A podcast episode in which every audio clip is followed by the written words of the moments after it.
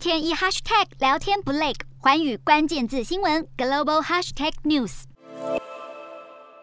美国金融市场已经连续好几个月都出现大幅的波动。联准会在本月九日发布半年度报告时提出警告，表示金融市场的流动性状况正在恶化，而近期的乌俄战争、货币紧缩政策以及高通膨率等国际走向，也让风险顺势提升。报告中显示，乌俄战争导致全球原物料价格剧烈波动，甚至会触发融资催缴令，让大型的金融机构面临更多潜在风险。而联准会正在大幅调升利率，恐怕会对美国经济造成风险，拖累企业获利。全球的央行也正在实施货币紧缩政策，来应对严重的通膨压力。美国标普五百指数在五月九日跌破四千点关卡，创下一年多以来新低，甚至还比一月三日的最低点记录低了十七趴。美国银行和摩根士丹利等银行也预测，市场跌势还没有结束，美国股市今年将会有一番挣扎。投资人们也非常担心，联准会在抑制通膨的同时，将无法避免经济陷入衰退。